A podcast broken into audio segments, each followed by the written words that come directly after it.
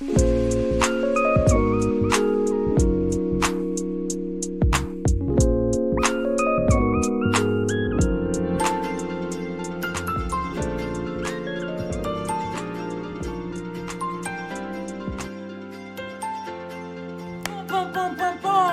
vez! Bienvenidos a este podcast. Ya estamos otra vez, de nuevo, de nuevo y por primera vez, porque es de nuevo, es más. Este, estamos haciendo este podcast para todos los que nos, eh, nos hicieron una pregunta en Instagram y para los que no, también es para ustedes. Este, eh, esto también es para una clase, entonces la vamos a incluir, es para la clase de voz y dicción. Pero queríamos hablar acerca del circo. Les preguntamos a ustedes qué es lo que quieren saber de circo y en las encuestas de Twitter, eh, Facebook e Instagram nos contestaron, eh, nos contestaron con más preguntas. Entonces es lo que queríamos. La primera pregunta dice: Pero antes de la primera pregunta es quiénes conforman nuestro podcast. Tenemos de este lado a Ali, yo soy Ali, mucho gusto. soy el payaso del honor, sí señor. yo soy Codus de Clown, el payaso de verdad. Yo soy Nabil de Clown, el payaso de la humildad. Yo soy Diana, trapecista. Ya sabe Entonces, este, dentro de estas preguntas, ahora sí, Nabil. La primera pregunta para estos cuatro artistas dice: ¿Cómo llega el circo a tu vida? ¿Cómo llega el circo a tu vida, Diana? Pues es algo curioso porque yo nunca fui a un circo. Yo llegué al circo mediante puro entrenamiento, pero inicialmente de danza aérea. Pero el momento justo cuando me empapo de circo es una vez que llego a la carrera acá en Puebla, en la Universidad Mesoamericana, con la licenciatura de Artes Escénicas y Circenses. Eh, es cuando en realidad me empapo sobre el circo. De- ¿Ustedes? Bueno, pues de mi parte, eh, mi papá es payaso. Tanto mi papá como mi abuela son payasos, así que mm, desde chico, desde muy chico, sinceramente confundía lo que era este el circo y la feria. Para mí, para mí era lo mismo. sí, de hecho sí. Nos tocó ir a la feria de Cepillín. Bueno, ya es una anécdota aparte, pero pues empezó desde muy niño, ¿no? Así que con eventos, con shows, con, e- con presentaciones, etcétera. Creo que así empezó de parte de mi papá, ¿no? Con, con mi vida introducida al circo.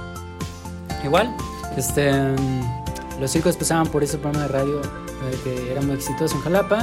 En ese programa, eh, el, el conductor era mi papá, era un programa infantil y, y pasaban muchos circos por este programa de radio, regalaban boletos, mi papá los regalaba al aire y pues tenía el chance de conocer a, a esos trapecistas, malabaristas, este, en fin, ¿no? Entonces, eh, sí, me tocó, me tocó ir a varios circos y me, llama- a mí me encantaba ir a los circos.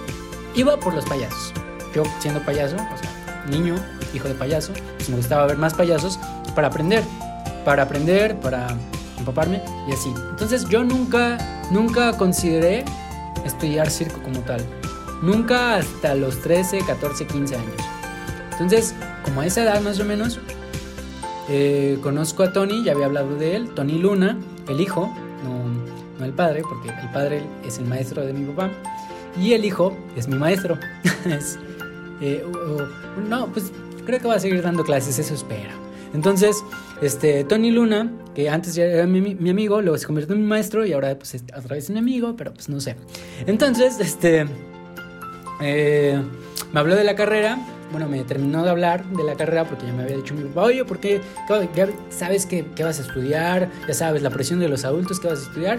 Y es cuando me empiezo a empapar eh, de saber cómo, cómo era esta universidad que implementaban la carrera de artes escénicas y circenses contemporáneos.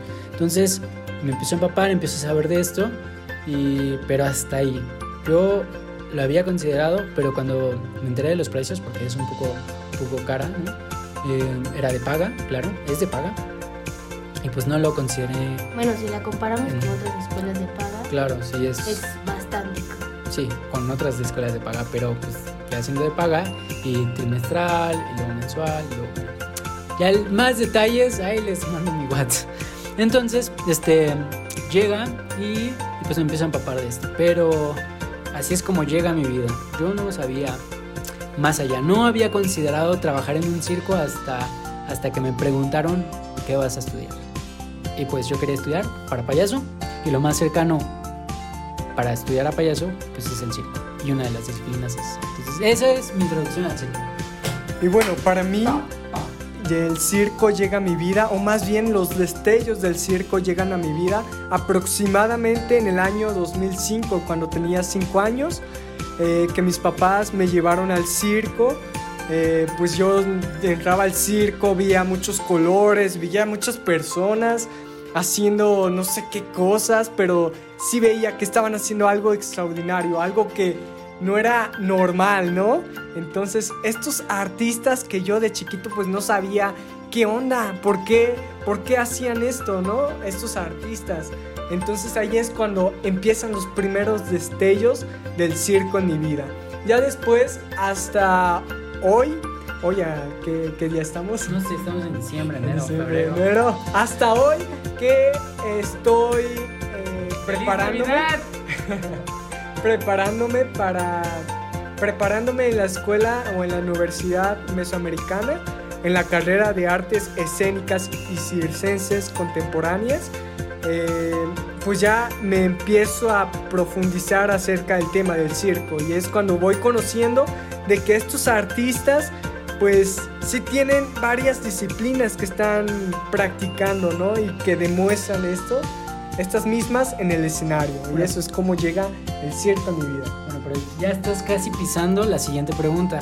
Que dentro de las encuestas de Instagram, de Facebook y de Twitter que nos, eh, que nos hicieron estas preguntas, eh, la segunda pregunta en esta lista es: define brevemente qué es el circo para ti. Ya estás pisando eso, Navi. Así que vamos con Diana. ¿Qué es el circo para ti hoy en día? Ahora. Ahora justo es un artista en, en riesgo. Bueno, yo hablo por mi parte. Ellos que son payasos, pues creo que el riesgo es diferente. Para mí siempre el circo de alto nivel, el gran circo, er- es en realidad son estos actos que el acróbata, artista, está en constante peligro, porque para eso va la gente al circo, ¿no? Va para ver la sobre ¿cómo se le podría decir? Como Habilidades. ver las a- habilidades que no cualquiera hace, ¿no? Por el miedo a morir. Todo el mundo creo que creo que es- le, le siente tanto respeto a la muerte y es lo que uno hace en el circo, ¿no? Tiene, tiene tanto respeto, pero no le tiene miedo. Entonces yo podría decir que el, el alto circo o lo que es el alto circo son estos actos que en realidad es- estás en riesgo. El peligro yo puedo definir como circo. No los deportes extremos es muy diferente del deporte extremo al circo, pero sí las disciplinas del circo. Para mí, eh, brevemente y en una sola palabra, para mí el circo es magia, es ilusión, es... No, ya van dos Bueno, palabras. sí, sí, ¿verdad? Bueno, es magia, magia, punto. Y además es ilusión, es alegría, es, es felicidad para, para alguien que es que, que, como un niño, ¿no? Si quieres convertirte en un niño, ve al circo. O sea, qué mejor que ir al circo, disfrutar los grandes espectáculos, este, de los trapecistas, de los malabaristas, de todos ese tipo de personas que es muy, muy rara. O sea, eh, las personas del circo son muy raras. O sea, cualquier persona que diga soy de circo tiene que ser rara. Porque así es la genética. Así es, porque es la genética del circo, ¿no? Y pues es simplemente eso. Yo creo que para, para mí el circo, ¿qué es el circo para mí? Más bien es, es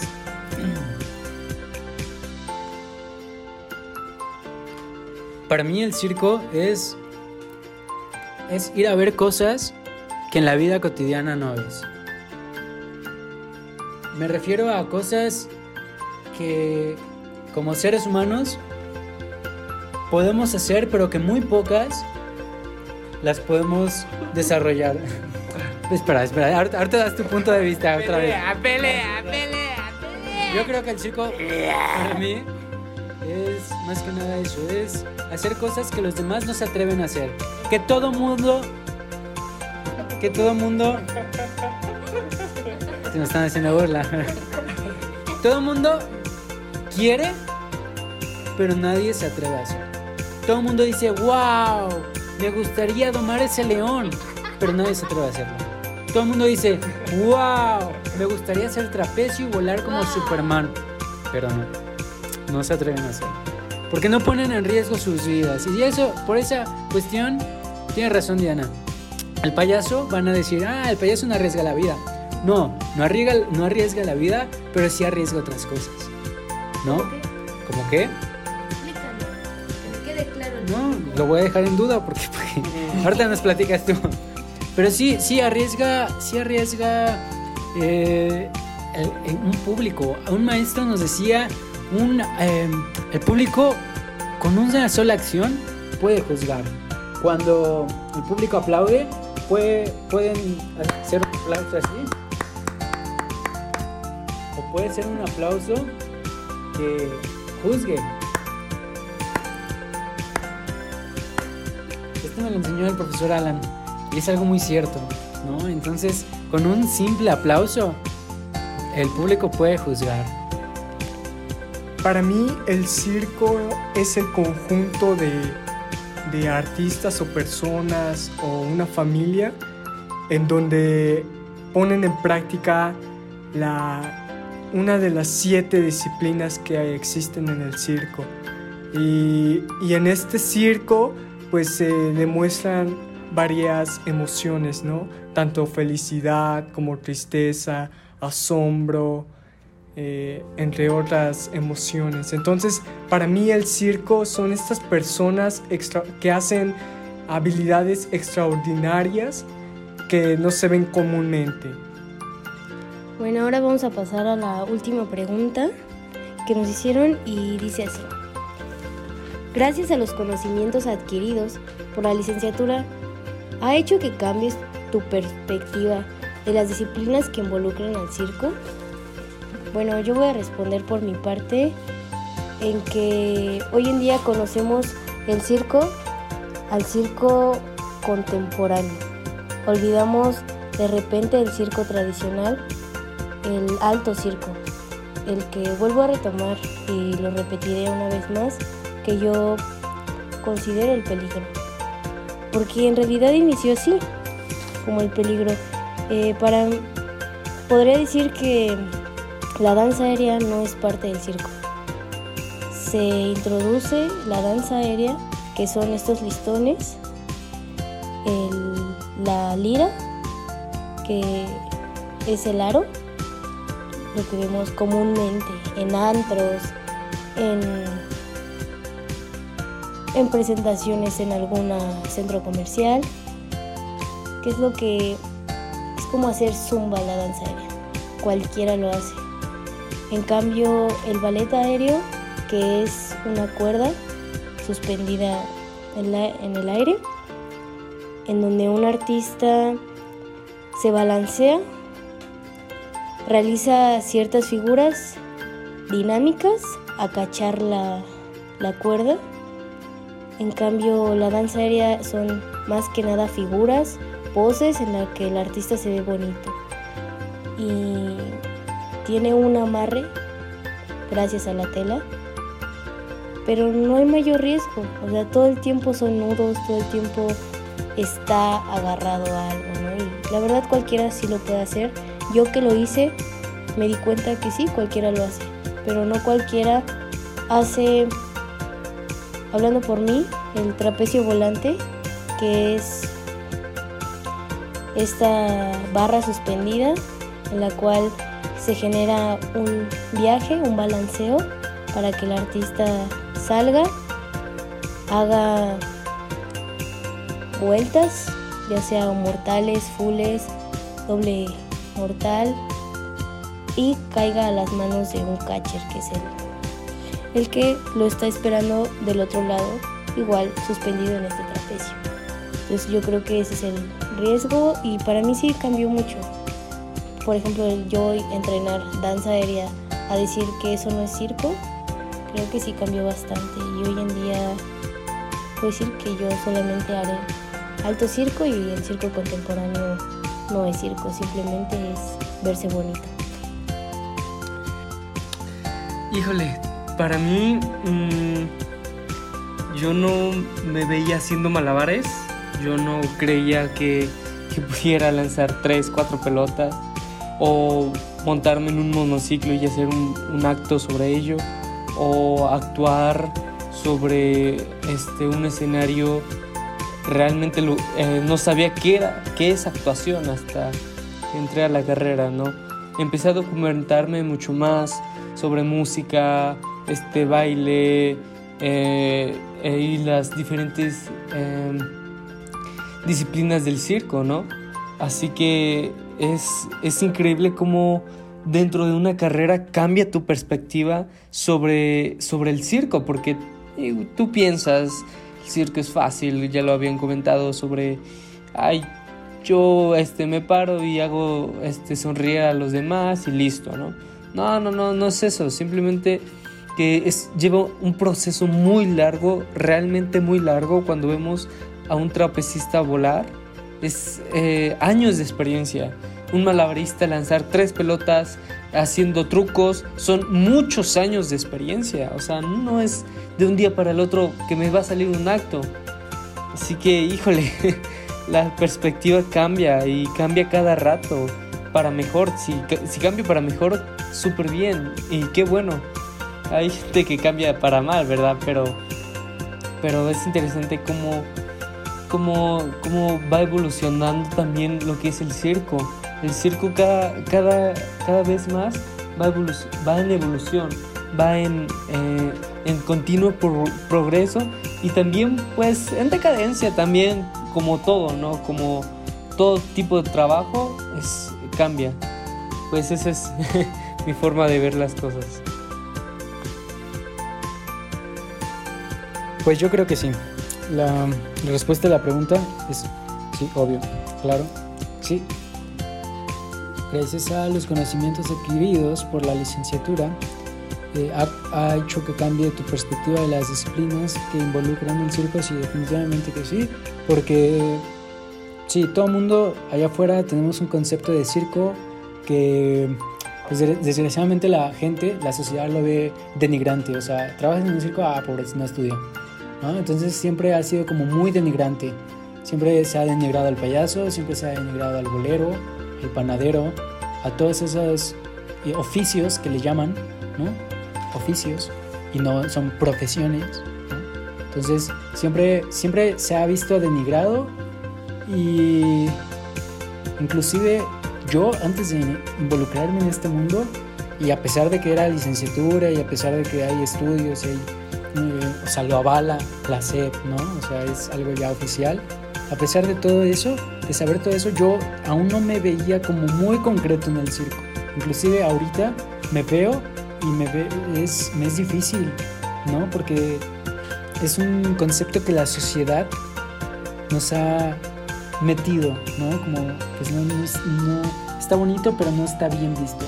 Ah, sí, me gustaría subirme al trapecio y a dar vueltas y sí, pero no me atrevo a hacerlo, ¿no? Por el que dirán, porque pongo en riesgo mi vida, porque pues ser parte de un circo, no, qué pena. Entonces son como muchos los prejuicios que engloba. Entonces ahora estando dentro de esta burbuja, puedo ver y puedo comprender que ser parte de un circo hay mucha responsabilidad, hay mucho dolor, hay muchas lágrimas, eh, porque si entrenas, porque si sacrificas unas cosas por otras como todo, pero pero sí hay un esfuerzo mayor al de otras, y sobre todo físico, ¿no? Hay un desgaste físico muy, muy grande.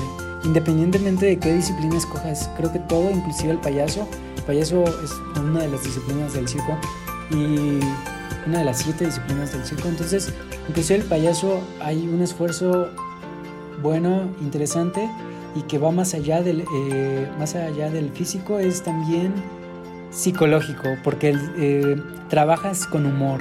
El payaso está encargado de hacer reír. Entonces, dentro del circo todos tienen como un papel muy importante, pero el del payaso es el de hacer reír. Y si antes se me hacía una profesión seria, si antes se me hacía una profesión seria, ahora se me hace más seria. Se me hace algo más formal. Esto no es un hobby. Lo pueden utilizar como hobby, sí, pero hay, hay, hay que tener, sí, tienes razón, hay que tener valor, hay que tener coraje, tener disposición de sacrificar unas cosas por otras, para ganar. Es, finalmente, como artistas circenses, llevamos aplausos, llevamos el cariño de la gente, llevamos la admiración. Además, pues también sacrificas vida, ¿no? O sea, como una base, no solamente sacrificas pues el tiempo de familia, sino sacrificas tu vida. Creo que para el circo aparte es la pasión, ¿no? No cualquiera se queda y es parte de un circo. Sí. Ser familia de circo, las familias de circos vienen de, pues eso, de familias, de generaciones. A veces hay, hay familias de circo que vienen de cuatro o cinco generaciones arriba antes de, ellos, ¿no? Y, y los conocimientos se van heredando y gracias a Dios no se han perdido muchos de esos conocimientos. Hay otros que pues desertan del circo y se dedican al derecho o a otras cosas, pero, bueno, ese es otro tema. Eh, Nabil. Sí, estoy de acuerdo con ustedes y sí ha cambiado la perspectiva para mí acerca del circo, ¿no? ¿Cómo lo veía desde niño? ¿no? no aunque no sabía yo inocentemente por qué hacían es lo que hacían los artistas, ¿no? Estas cosas impresionantes. Pero ahora que estoy estudiando la carrera de artes escénicas y circenses, ahora puedo comprender, ¿no? Al artista circense. Eh, y cada vez que veo a un artista circense, yo, yo lo felicito, ¿no? Admiro porque sé el peligro que, que, conlleva, ¿no? Y el esfuerzo, el valor, como bien lo dijiste, Cruz. Y sí, para mí ha cambiado mucho la perspectiva. Y ahora, bueno, a continuación, para terminar, eh, les diremos o les explicaremos acerca de las siete disciplinas según Sinovili Gurievich. Bueno, la primera son actos aéreos, que involucra trapecio volante, trapecio de plantas, trapecio lotar, eh, trapecio fijo también, aunque yo lo considero, cintas, mmm, la hamaca, eh, la cuerda lisa. Allá en Yucatán es muy común la, hamaca. sí, te duermes muy rico ahí.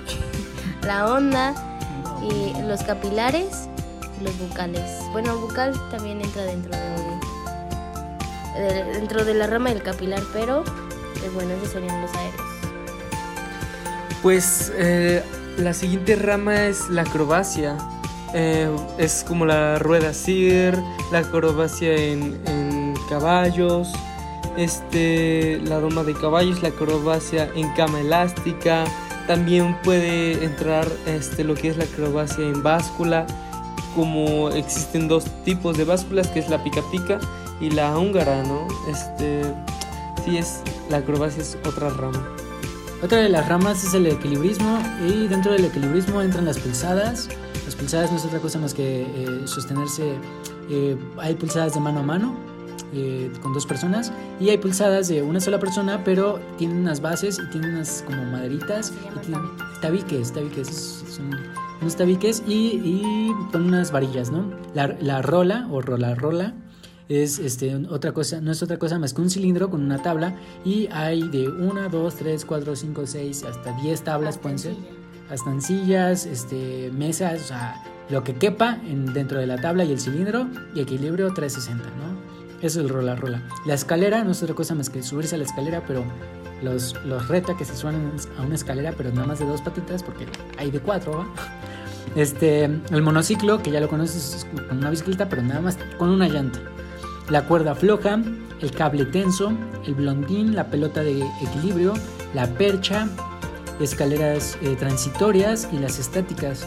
También los eh, el mano a mano de las posadas, ya les dije. Y, y eso es nada más. La siguiente disciplina son los malabares. ¿Qué son los malabares? Son las manipulaciones con objetos, ya sea con clavas, con sombreros, con, con hulas, con diábolos, con pelotas, pañuelos, etc. Prácticamente con cualquier objeto, ¿no? Que sea más de, más de dos, ¿no?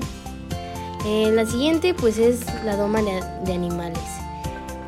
Desde animales domésticos hasta animales exóticos como lo es el león, el tigre, el elefante, los camellos. ¿Las suegras entran? No. Las suegras, no, no, esta vez no entran.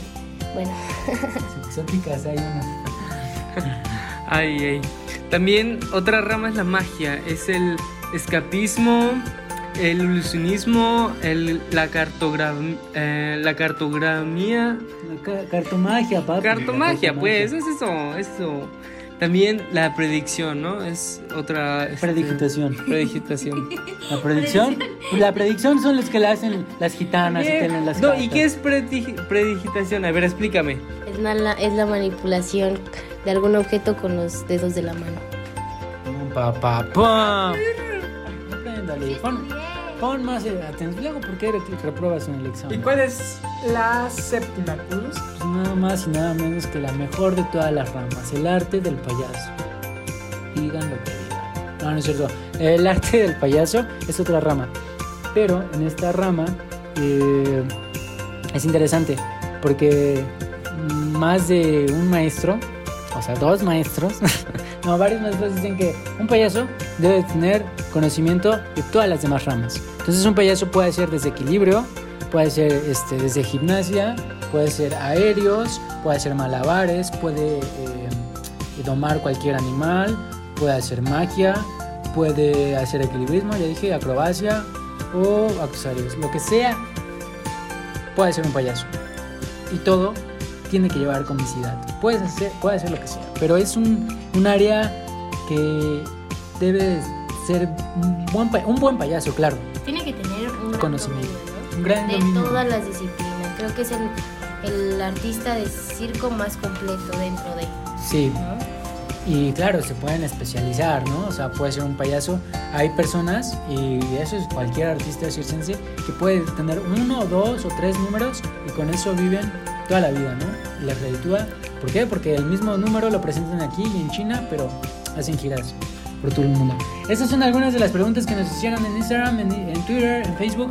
Y pues, no sé, vámonos para el siguiente, para el siguiente capítulo, para la próxima, ¿no? Eso fue todo de, de este podcast. Y pues un chiste, ¿no? Para terminar. A ver, échalo. A ver, echa tu mal chiste. ¿Por qué la abeja decidió casarse? ¿Por qué? Porque quería una luna de miel. se vale reír, se vale reír, ¿eh? A ver, apláudale. Ok, si les gustó esto, compartan, suscríbanse. Ya tú sabes, kids. Bye. Métele nitro. Ya tú sabes. Métele chancla. ¡Ajua!